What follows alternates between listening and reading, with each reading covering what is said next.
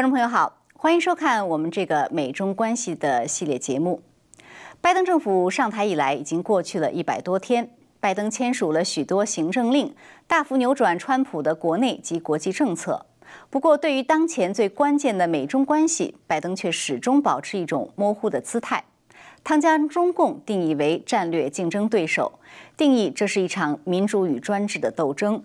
然而，在具体政策上却缺乏执行的细节，而现实中中美军事对抗却不断延伸。那么，究竟拜登葫芦里卖的是什么药？本期节目继续请程晓农博士做深入分析。小农博士您好，您好，观众朋友们大家好。嗯，好，谢谢。那我们就这期节目来谈一谈拜登这个百日的对华政策啊。呃，其实呢，拜登上任一百天，现在呢，呃，外界对他已经有一些批评了。呃，就是说他对于中共的政策依然只停留在框架的层面，没有具体政策。而且呢，不少人说他对华政策空泛。那么您认为拜登当局到底如何评估当下的美中关系？呃，您如何看拜登当局对于中共的这个所谓竞争、合作、对抗并行的策略呢？我想通过美国国务卿布林肯，这个五月二号接受美国广播公司，就是这个哥伦比亚广播公司 CBS 的六十分钟采专访，还有他五月五号接受英国金融时报的采访时候发表的观点。因为布林肯基本上就是美国对外政策方面的一个主要的呃发言人吧。嗯。那么他在 CBS 的节目专访当当中呢，布林肯说，北京对内压制、对外嚣张，导致中美关系呃陷入困境。而他在英国金融时报的采访当中却否认美中正在进行冷战。那么他在 CBS 的采访中是这么说的。他说：“世界上唯一的一个拥有军事、经济、外交能力的国家，可以挑战并且破坏这个我们非常关心并决心捍卫的基于规则的秩序。然后，中国相信它能够并应该成为世界上的主导国家。它在国外的作为越发好斗，对内则加强打压。一个日益强大的中国正在挑战世界秩序，在国内更有压迫性的形式，在海外更有侵略性的测试。”其日益增长的影响力。那么，中国近期加强在西太平洋的军事部署，南海、台海的局势呢持续升温。布林肯因此警告说呢，美中间的军事冲突将严重违背两国的利益。但是，布林肯表示说，我想非常清楚地说明一点，这很重要。我们的目的不是要遏制中国、牵制它、压制它，而是为了维护这个基于规则的秩序。他的话表明呢，拜登政府的目标只是保护所谓国际关系当中基于规则的秩序，而不是遏制中国。那么他还说，美国不可能完全不与中国打交道，在两国关系中存在真正的复杂性，无论是对抗部分、竞争部分还是合作部分。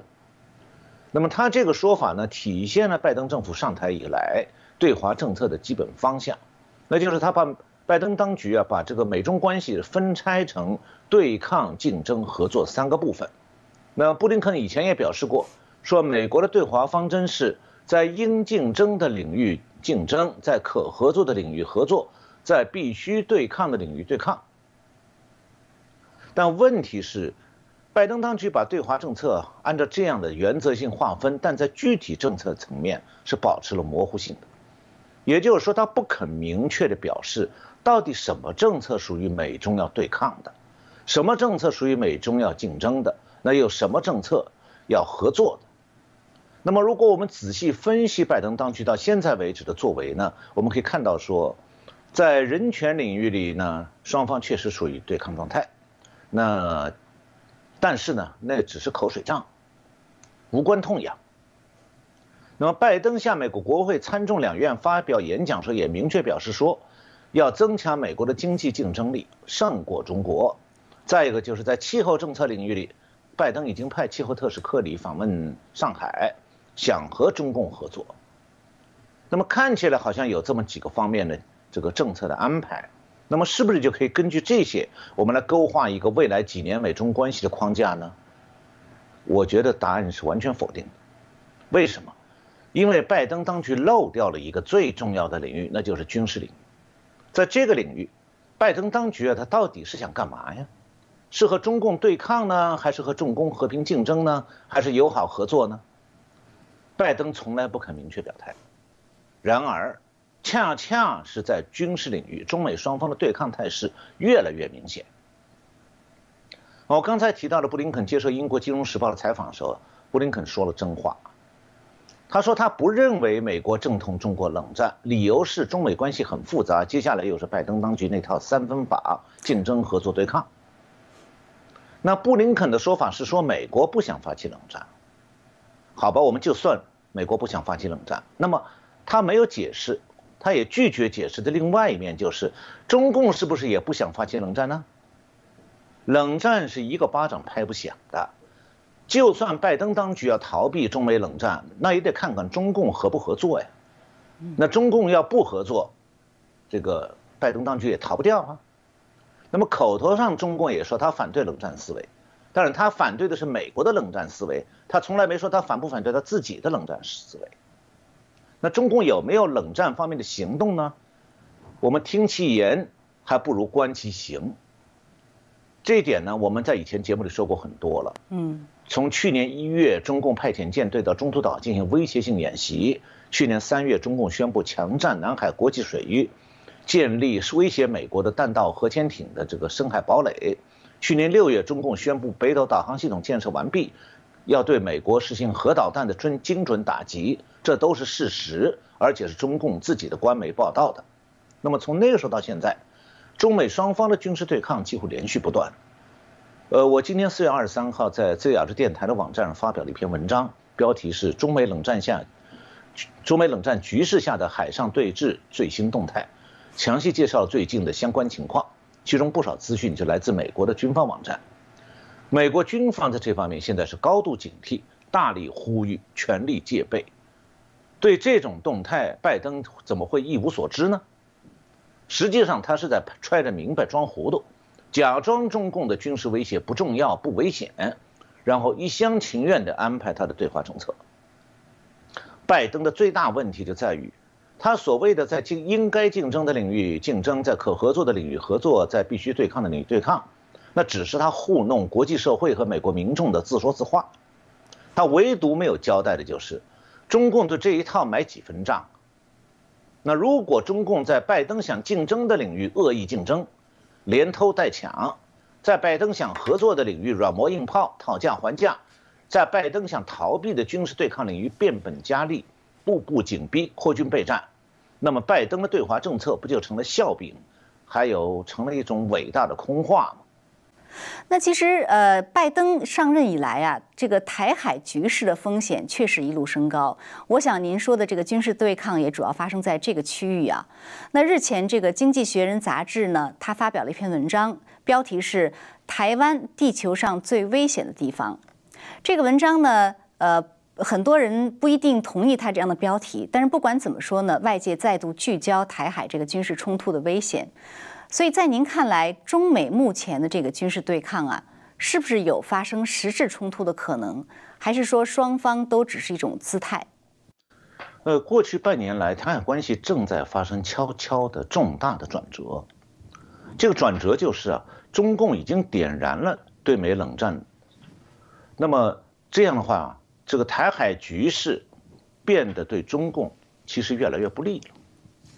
刚才主持人提到这个《经济学人》这篇文章，讨论的就是台湾面临的危险。那么很明显呢，就是由于中共在不断的扩军备战，两岸的军力差距越来越大。那么这次呢，台湾的危险是明显大于历史上任何一个时候。那我觉得说，中共在这次台海危机当中啊，实际上处于比以往更加不利的地位，因为中共对台湾的威胁啊，它是发生在。中共对美国发起冷战、发起全面核威胁之后，所以这种情况下，台海危机就不再是简单的两岸关系问题，而是变成了全球关注的中美对抗的一个部分。那么在这方面，美国军方对中共点燃中美冷战是有清醒的认知的。很早就在今年二月的时候，美军负责核战争的战略司令部司令 Charles Richard 海军上将就专门写文章警告，他说。面对中国日益增长的威胁以及灰色地带的行动，美国必须立即采取行动，为未来做好准备。然后呢，美军就立刻开始了一系列备战部署。现在把美国海军的大部分兵力全都调到了东亚地区，来应对中共越来越猖獗的军事威胁。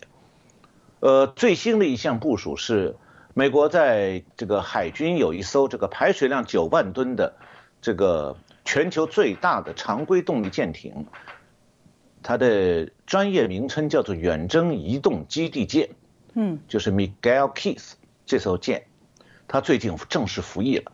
那么今年夏天就要启程到西太平洋海区，就是台湾这一带，到这带来执行任务。那美国南方司令部的司令海军上将 Faller，，他是这样说：他说这艘舰派到南海要对抗中国威胁，现在该舰的官兵将前往全球冲突最前线，对抗美国面临的威胁，尤其是中国。那么在这样一个背景下。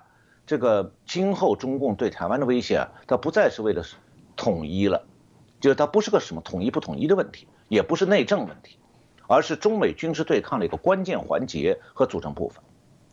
那美国的对台战略是要维持台湾的稳定安全。你对美军来讲，中共的对台军事威胁和对美国的军事威胁其实是一回事儿，所以美军是必须一体化应对的。所以是中共造成了台海危机国际化，那美国呢就必须要阻止中共夺取第一岛链的企图，因为那样会动摇美国的安全。从国际关系来看的话，这次台海危机和历史上的历次台海危机完全不同了，它不是单纯的两岸冲突，而是全球战争风险当中的一环。所以台湾从这个角度来看的话，它现在是中美冷战的前线。那么中共他在点燃中美冷战时是没有想到，冷战这火点起来以后就不会自动熄灭了，冷战双方结果只能是零和博弈，就是直到其中一方彻底失败。那么美苏冷战的教训当年就是这样，那么中美冷战将来也是这样。美国军方现在是正在全力以赴的在印太地区部署，那么以备战来阻止战争的发生。那美国是曾经在太平洋战争中取得了最后胜利的，所以美国是很了解那场战争的历史。而现在中共海军的扩军备战计划呢，和当年大日本帝国上个世纪二十到三十年代这个急剧海军的急剧膨胀是非常相似的。那么从这个角度来看，台海危机里的中共的角色，他万一占领台湾，他就会激发出更进一步的国际野心。那个时候他会觉得说，美国是可以欺负的，可以打击的，可以压迫的。那么台湾就会变成一个中共的新的前进基地。所谓前进基地，就是他会觉得我从台湾出发，这个对美国进行军事威胁，这个他会毫不痛心的把台湾当作可以牺牲掉、可以毁掉的一块这个土地。那么。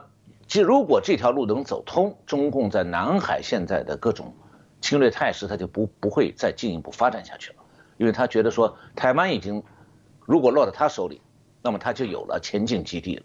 那么反过来，如果台湾和美国、日本用备战来止战，那么和平是可以继续存存续下去的。那么那样的话，中共就可能只好转而转而求其次了。就是台湾这边呢得不了手，他就要把南海作为对美国攻击的核潜艇舰队的出发基地。那么这样的话，他就会进一步加强对南海的占领，还有对澳洲、印度尼西亚、巴布亚新几内亚那边的部署。这个我以前谈到过一些，这里不重复了。那么究竟中美之间现在这个军事对抗啊，会不会导致实质性的冲突，也就是所谓的热战？那么很多年轻一代。呃，这些观众没有经历过美苏冷战的高峰时期，双方的对抗啊，呃，没有经历过那段历史的话，他们可能不懂到底什么是冷战，它和热战有什么不同。所以很多人一听到冷战，马上听到战字儿，马上想到说这就要开打了。其实啊，这个不是这么回事儿。冷战是自从苏联解体之后已经成为历史名词了，但是中共崛起之后，他又发动了冷战。所以，我们现在就有必要来回顾一下，到底什么是冷战。冷战这个名称呢，是来自于这种核大国之间，特别是一个共产党大国和美国之间，彼此处于核威胁状态下的准战争状态。这种状态的最基本特征呢，就是双方连续不断的扩军备战，彼此军制上高度戒备，互相对峙，但是双方从来不这个彼此交战。那么之所以会这样，是因为双方都持有大量的核武器。足以毁灭另外一方，因此双方的战备虽然不会停止，但是双方绝对不能擦枪走火，因为一擦枪走火就进入热战，那就可能打开核攻击的大门。那在以前的节目中，我们曾经谈过，冷战从来都是红色大国挑起来的，美苏冷战是苏联挑起的，中美冷战是中共挑起的，那么红色大国所威胁的对象也从来都是美国。那么美这样的话。对美国来讲，美国都是被动在应付，所以对美国来说，敌方的最初威胁往往是出乎美国意料之外的。就像中美冷战发生的时候，美国其实是毫无戒备的。所以中美之间的军事对抗是典型的冷战，但不是朝鲜战争和越南战争那样的热战。冷战有冷战的行为规则，那就是说双方要高度戒备。互相对峙，但是不能正式交火。也就是说，双方之间的军事对抗只能是剑拔弩张，但不能开火。因为一旦开火，最后的结局就是核大战。所以我觉得有一些个不懂热战和冷战区别的人，说那欢迎美国开打呀，把中共打灭了。我说对不起，您讲这个话的时候想没想过，你家毁在核战争、核弹头的轰炸当中，你本人死在核核弹头之下呀。是，所以实际上呢，对于美国来讲啊，它的最终目的是止战，好像您刚才说的，通过备战来止战。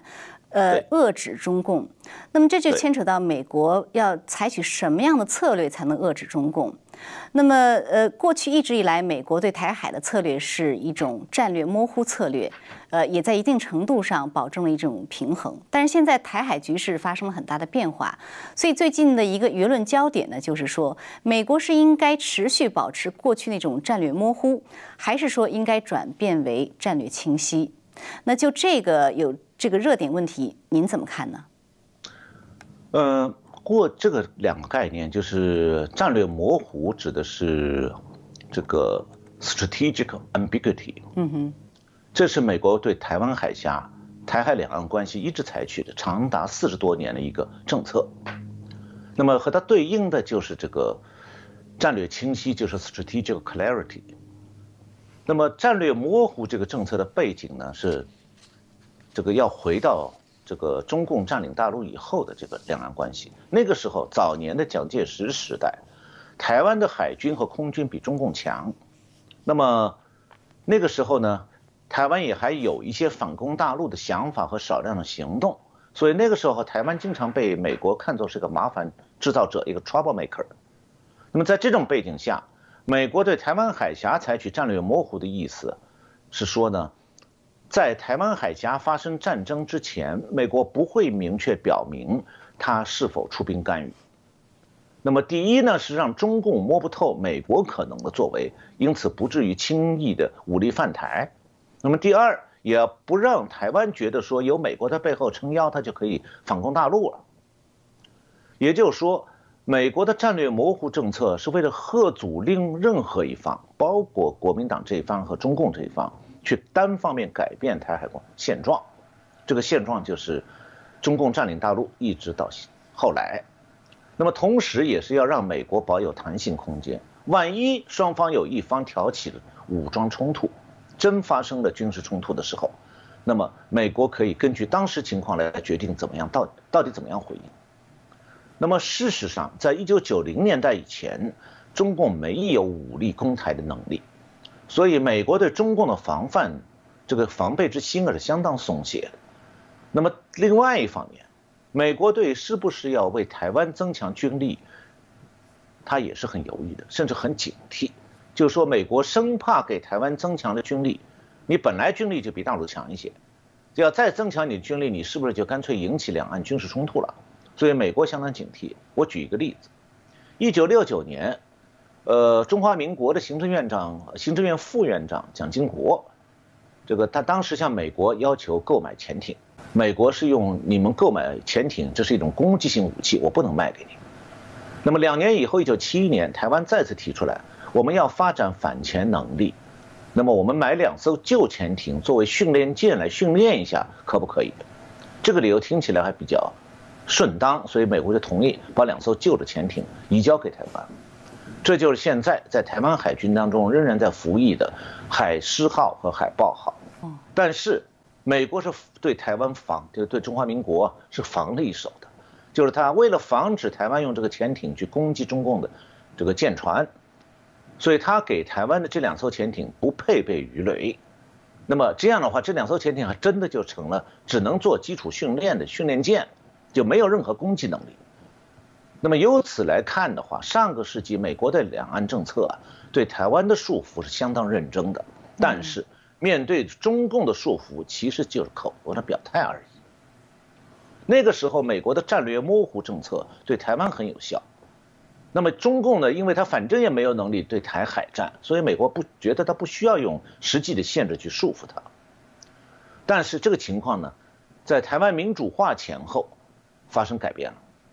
中共的军事实力开始增强了，而台湾当局也抛弃了反攻大陆的想法，所以这样的话，台湾的国际角色就改变了。那么对美国来讲呢，台湾不再是个麻烦制造者了，相反，台湾成了美国可以信赖的民主国家，是世界民主阵营的一员。那么中共对台湾的军事威胁倒是与日俱增。那么这个基本背景的改变。也让美国的在台海地区是不是还应该继续保持这个所谓战略模糊的政策，成了一个热议的话题。那不仅是国际媒体上的讨论，美国一些智库和国会议员也在建议说，我们是不是把把战略清模糊政策改成战略清晰政策，目的是贺阻中共的清台行动。那道理呢是这样的，就是中共最近用行动表明证明呢，以前的这个战略模糊政策对他扩军备战是毫无约束力的。那么我看到美国有一个智库叫外交关系协会的 Council on Foreign Relations，它的会长是叫做 Richard Haas，有一个研究员叫 David Sachs，他们去年九月曾经写了一篇文章，就是美国必须明确对台湾支持，American support for Taiwan must be ambiguous。嗯，那么这篇文章提到说，白宫应该抛弃。战略模糊政策改用战略清晰政策，因为战略模糊政策恐怕无法再协助台维持台海的和平，所以美国应该清楚地宣示说，北京如果武力犯台，将出兵，这个捍卫台湾，借此降低中国触发台海战争的可能性。但是这个建议在白宫没有得到任何反应，白宫不但不愿意抛弃已经过时了的对台湾的那个战略模糊政策。而且呢，他还把战略模糊政策范扩大使用范围了，也就是说，过去它只是用于两岸关系的，现在拜登当局准备把战略模糊当作对华政策的基本方针了。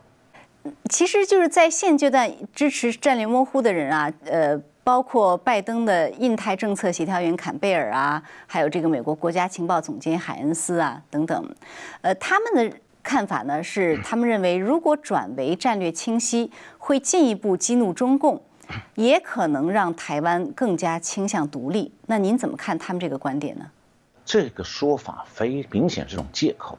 那么海恩斯就是中情局这个，呃，这个国家情报总监，这个拜登任命的这个人呢，他所代表的其实是中央情报局内部这个有关中国情报研究部门的那批人。这批人呢？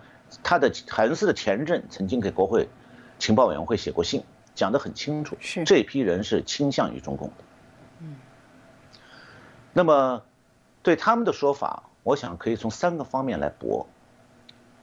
所谓的战略清晰会进一步激怒中共，那么反过来我问，战略模糊就能讨好中共，中共就不会威胁台湾了？这个首先啊，中共的所作所为表明。他最近一再威胁台湾，恰恰是在美国坚持战略模糊方针的情况下发生的，所以战略模糊并不能自动产生台台海的和平。第二，就是战略清晰呢，所谓它会刺激激怒中共这个假设啊，不是必然的。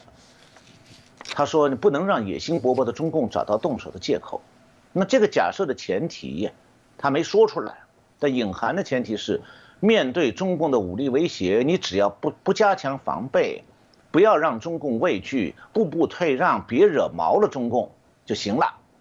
这种做法到底是让中共这个立得寸进尺啊，还是让中共立地成佛呀？第三个，就如果美国转为战略清晰，就会让台湾更倾向独立，这更是中共的胡扯，被美国情报总监的班来用。台湾现在是处在中共的军事威胁之下，两岸军力又存在着明显的差距。这个时候，如果台湾宣布独立，独立就能化解中共军事威胁了？那么还可以反问一句：是不是说一个国家独立了，中共就从来不攻击了？那更荒唐。呃，朝鲜战争当中，中共攻击了大韩民国；越南战争当中，中共攻击了南越共和国；中苏边界战争的时候，中共攻击了苏联；中越战争时候，中共又攻击了越南共和国。这些国家哪一个不是独立国家呀？中共不照样发动战争吗？所以啊，美国这个战略清晰政策并不会导致台湾独立，这个逻辑根本就不成立，那是中共的说法。所以坎贝尔也好，美国情报总监汉斯也好，这些基本说法，大体上可以讲就是一种鸵鸟式态度，就把头扎在沙子里，假装美国只要像中美冷战之前那样保持战略模糊的政策，中共就不会进一步对美军挑衅了。他们的错误在于误判了局势。也就是说，究竟中美之间是否已经存在着一种冷战式的军事对抗？在这一点上，他们假装搞不清楚，说的客气点是误判，呃，说的严重些是装傻。那么，如果中美之间确实存在着冷战式的军事对抗，那么对台海的战略模糊政策就必须和对中处理这个中美关系全局的方针要配套。换句话讲，就是说。如果对华政策的基本方针也是战略模糊，那么对台湾才能够实行战略模糊。那么如果对华政策的基本方针是战略清晰，那么对台湾的这个战略模糊政策也必须改成战略清晰。因为啊，美国的台海政策是不能和美国的对华政策唱反调的。那美国的台海政策呢，只能是对华政策的一个组成部分，必须服从美国对华政策这个整体的基本方针。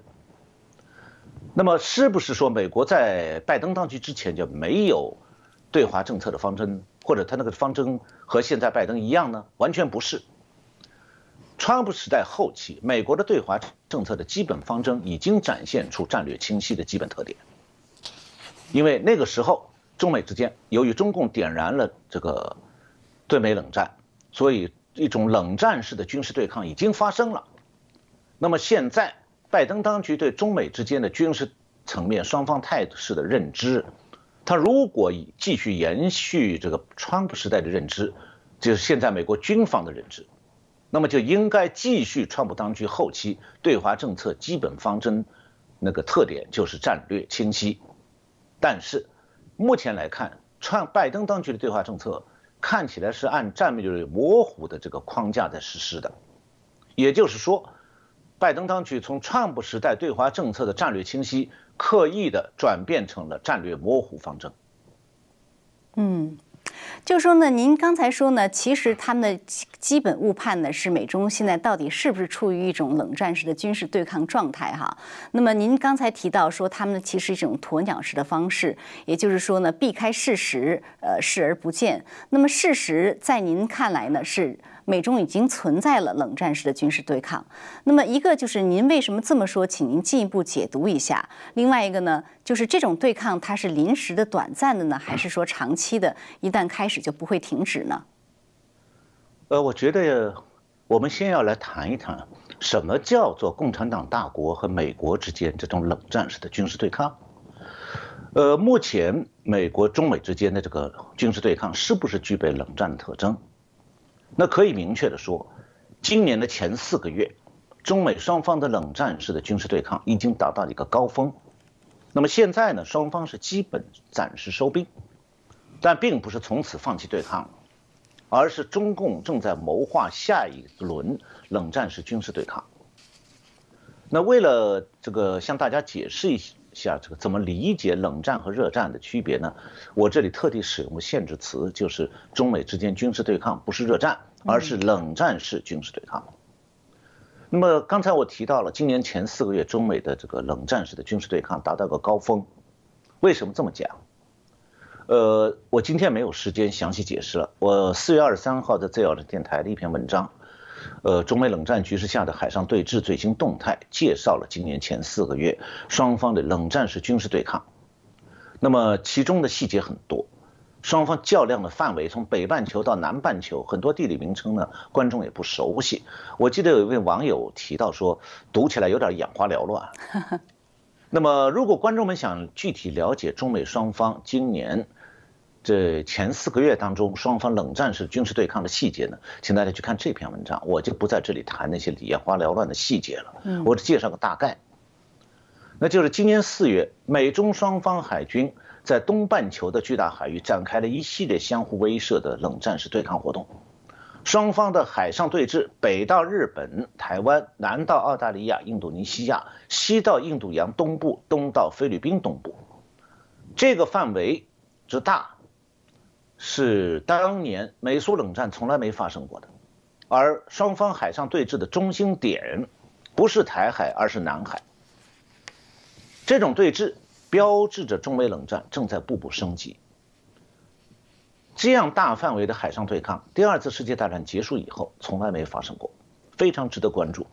这是一方面，另一方面就是美国又在高度的防范中共核潜艇的活动和威胁。比方举一个例子。三月五号，美国空军一架专门收集弹道导弹信号的导弹监视机从冲绳基地起飞，飞到辽东胶东半岛以南的空域，在那儿盘旋监视六个钟头。当时就是可能有一艘中共的战略核潜艇正从渤海南下，前往海南岛的潜艇第二基地。另外呢，中共现呃美国现在的各种型号的侦察机都在对南海中共核潜艇的侦察活动相当频繁。那么，为什么说美国现在重点在防范南海？是因为中共的核潜艇的基地在海南岛的榆林港，它的战略核潜艇完全是用于威胁美国的。就这些核潜艇从榆林港出港以后，如果它执行远航任务，不是向东潜航，试图突破巴士海峡，就是南下进入印度尼西亚和澳大利亚沿海的水下航道，再向东潜航。那么，如果中共的核潜艇一旦越过巴士海峡，或者是进入这个日本和帕劳群岛之间这个水深数千米的菲律宾海，那么对美国的国家安全威胁就变得非常大。如果共军的战略核潜艇能够自由进出巴士海峡，它就可以东进到中途岛，这我前面提过，他去年一月去过了，还可以再进一步到珍珠港，甚至更靠近美国大陆。那么，在中太平洋和东太平洋的深水海域，要想发现中共核潜艇的踪迹，比在台湾西南海区或者南海要难得多了。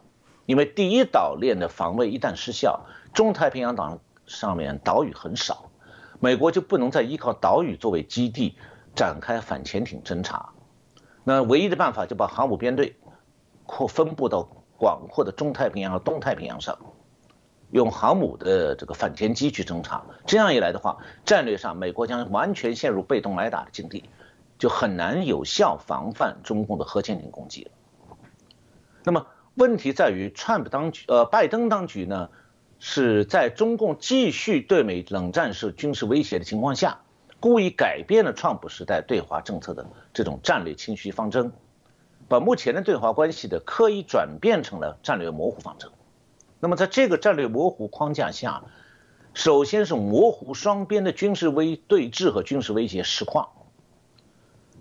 那么，按照这个模式，拜登当局现在对中共的所谓对抗就是口水仗，他反复重复民主党讲了几十年的人权问题，表面上是和中共在口头上对抗，而且呢，特别为此就特别强突出说，我们是在强调双方政治价值观和制度上的差异，但与此同时。拜登当局尽量的回避对中共点燃中美冷战的事实认证，拒绝面对美国已经处在中国日益扩大的核威胁之下的这个现状，所以他就可以进一步逃避在军事上和中共展开冷战式的扩军备战和对抗。另外，就在经济政策方面也采取战略模糊方针，就是他既保持了川普施加的进口关税，又留下了今后让步的空间。但是，拜登当局的这种想法，包括美国国务院在内，他们的想法和美国军方的想法是完全不一样。因为军方才是真正负责国防的，他们很清楚的知道，美国现在面临的是红色中国的核威胁，这个就是倒地的冷战，所以美军也是按照冷战的方式来应对的，重点就是防范中共威胁美国的核潜艇。但是呢？国务卿布林肯却是左旁顾左右而言他，坚持说美中没冷战，这是为了符合拜登当局的意图。而拜登的意图就是，呃，准确一些讲，就是对国内要掩盖中美冷战的真相，也要对中共的核威胁保持低调。所以，拜登当局对华政策这种战略模糊方针啊，我觉得它有这样几个特点：第一呢，就是面对中国的冷战威胁，模糊不对应。不回应，就是拜登当局从上台到现在，从来没有一个字谈过中共的冷战威胁，假装没有这事儿。第二，就是对中美当前军方的对抗和备战态势模糊不表态，他既不说反对，也不说支持。第三，对美国是不是要增加军费来备战模糊不反应，实际上他是想削减军费，让美国备战备不起来。第四，对中共的故意挑衅模糊不作声。就中共挑衅美国时候，拜登假装不知道。那第五，对中共以竞争来定位，这是拜登的说法。嗯，然后呢，故意的模糊不谈对抗，就他谈到我们在该对抗领域对抗，除了在人权上耍嘴皮子、吐吐沫星儿，没有任何作用。那么这几个特点啊，倒是让我想起了中国历史上一位挺有名的人物，就是鸦片战争时期的两广总督。叶明琛当时和英军的做法，历史上有这样几个字评价，叫做不战不和不守，不死不降不走。拜登呢，当然不会有那么样的知识了解有叶明琛这么一个人儿，但是他现在拜登在对华政策上这个战略模糊方针啊，蛮有叶明琛这个窝囊废的遗风。就是至少可以说，拜登现在也是不战、不和、不守。那么，美国之所以在中美冷战开头的两年里头没有落下落居下风，不是因为拜登有所作为，而是美军在恪尽职守、尽力的为国。那么，从美国历史上对国际冲突的处理来看，拜登现在也确实符合中国历史上对叶明琛的评价。这评价是八个字。叫做古之所无，今之罕有。您这个对比很有意思。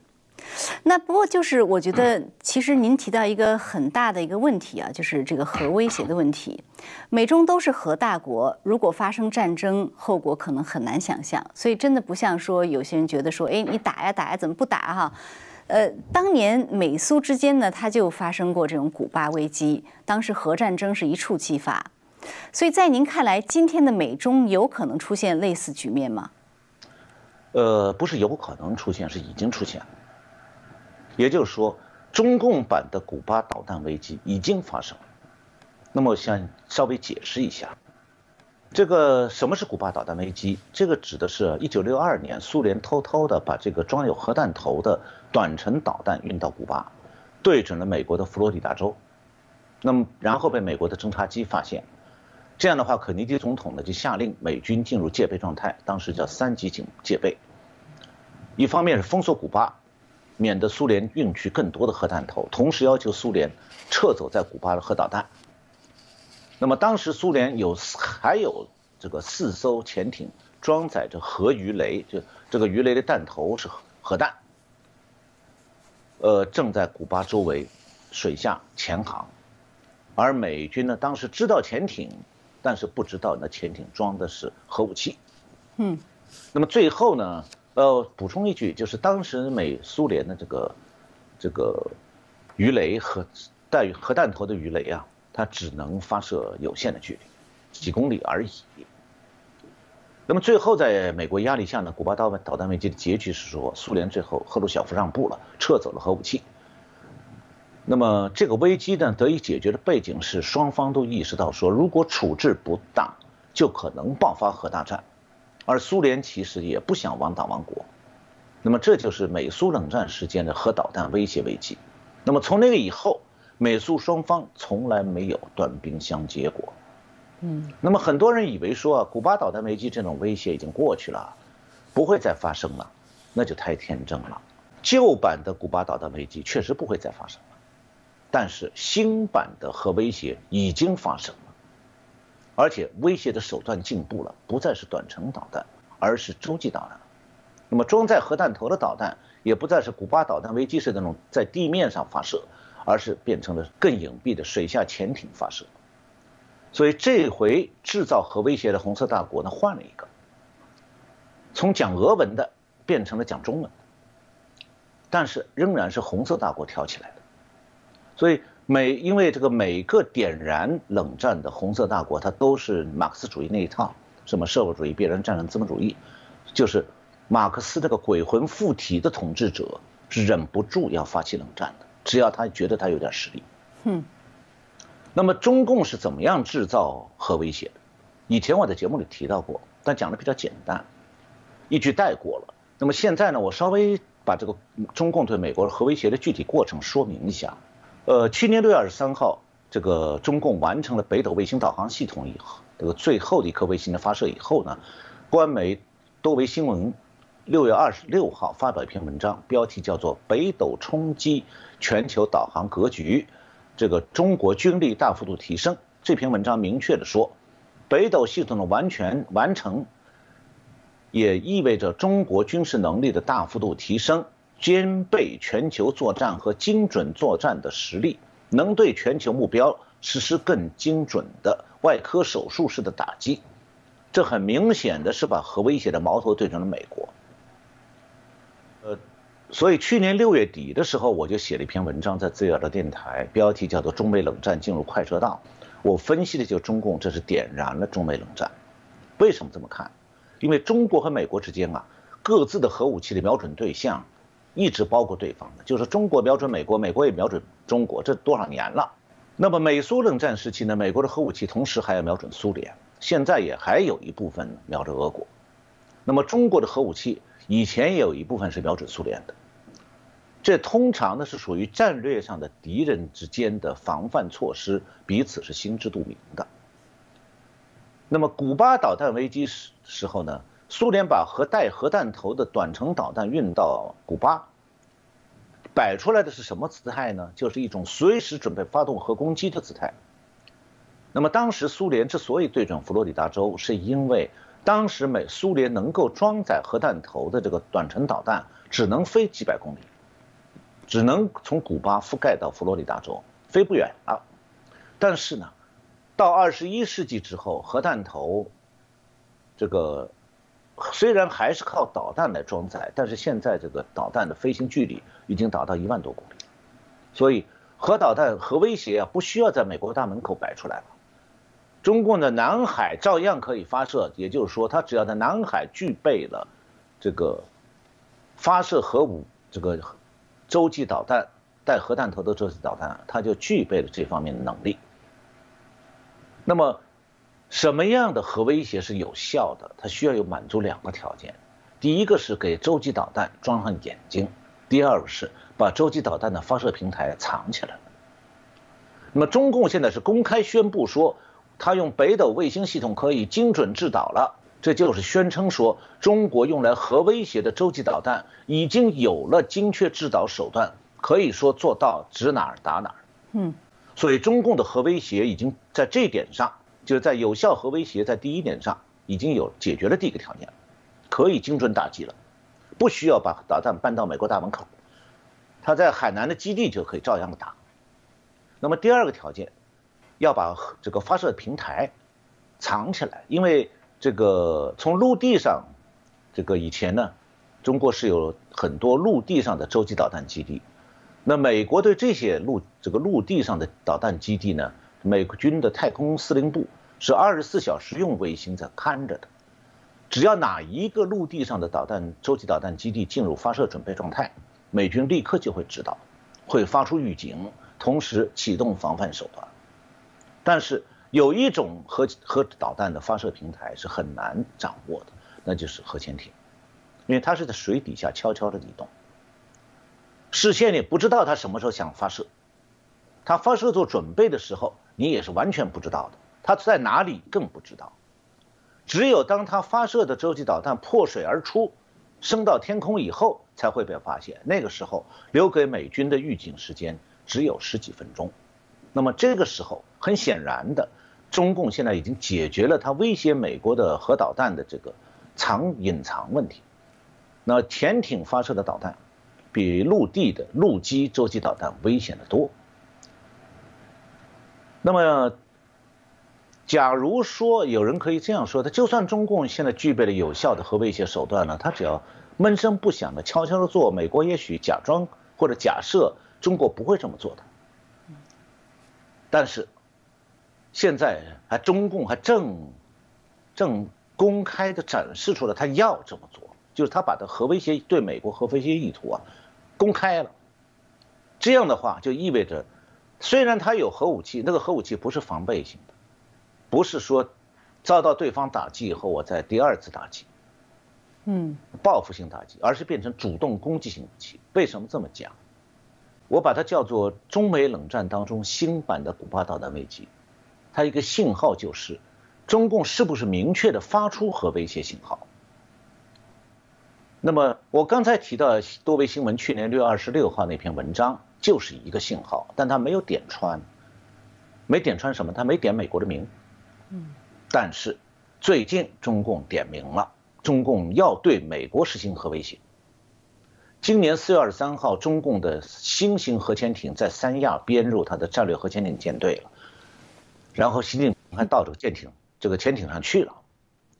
这时候官媒说的更露骨了，他除了宣称说它的前机就是潜艇发射的这个洲际导弹可以从南海打击美国本土任何地方。而且还公布了这个新型潜核潜艇的艇徽图案。那么这艇徽图案显示什么呢？显示有一枚核导弹正从南海飞向北美，这个就是公开点名对美国进行核威胁。那很明显的，在我们现在这个核潜艇和卫星导航的时代，中共这个挺会的公开化，并且具体的显示，在媒体上登出来。就是新版的古巴导弹危机，和苏联把当年把导弹搬到古巴对着佛罗里达是一样的。呃，那陈博士，我觉得您说的这个情况，其实比很多人意识到的要更加严峻啊。就是说，其实新版的导弹危机已经出现了。那么在这种情况下，白宫到底打算如何应对呢？我觉得说哈，这个拜登当局啊，现在在对华政策上。刻意是保持战略模糊，那么这个战略模糊的危险性和前景其实是不是一般性的不乐观，而是相当危险的。为什么呢？首先，美国现在这个战略模糊的方针啊，没有办法有效的喝阻中共。那么中共相反可以从中看到拜登当局的那种软弱可欺。其次就是。中共的战略模糊方针也不可能让中共所谓良心发现、收敛野心、呃放弃军事威胁、停止扩军备战、停止对美国军事威胁这些事儿，都是不可能发生。要谁要做那个梦是痴人做梦。嗯。那么再一个，美国的战略模糊方针，这个也不可能让美国赢得时间，在冷战当中增强实力。相反。它会让美国这个现在有的对中共的军事上的优势逐渐消耗掉，变成美弱中强。为什么呢？因为拜登当局现在按照这个战略模糊方针啊，他在军事上不打算增加军费，相反要削减军费。那么对美国来讲，一方面是中共在继续扩军备战，而美国是主动停止军备。这就把美国带进了非常危险的境地。是，所以呢，就是说，呃，中共对于美国、对于世界的这个威胁会走得有多远、有多快？好，会如何改变这个世界的格局，其实是一个相当让人忧虑的这样的一个情况。呃，那我们今天节目的时间呃已经到了，没有办法再继续再详细解析。呃，那我们非常感谢小农博士今天给我们做的解读，还是再过一段时间呢，请您接着来解读最新的局势。好，谢谢主持人，谢谢各位观众朋友们，我们下次再见。好，谢谢，再见。好，那感谢观众朋友收看我们这个美中关系系列的特别节目，程晓农博士为我们每一期节目来做解析。呃，本期节目就到这里了，我们还是下次节目再见。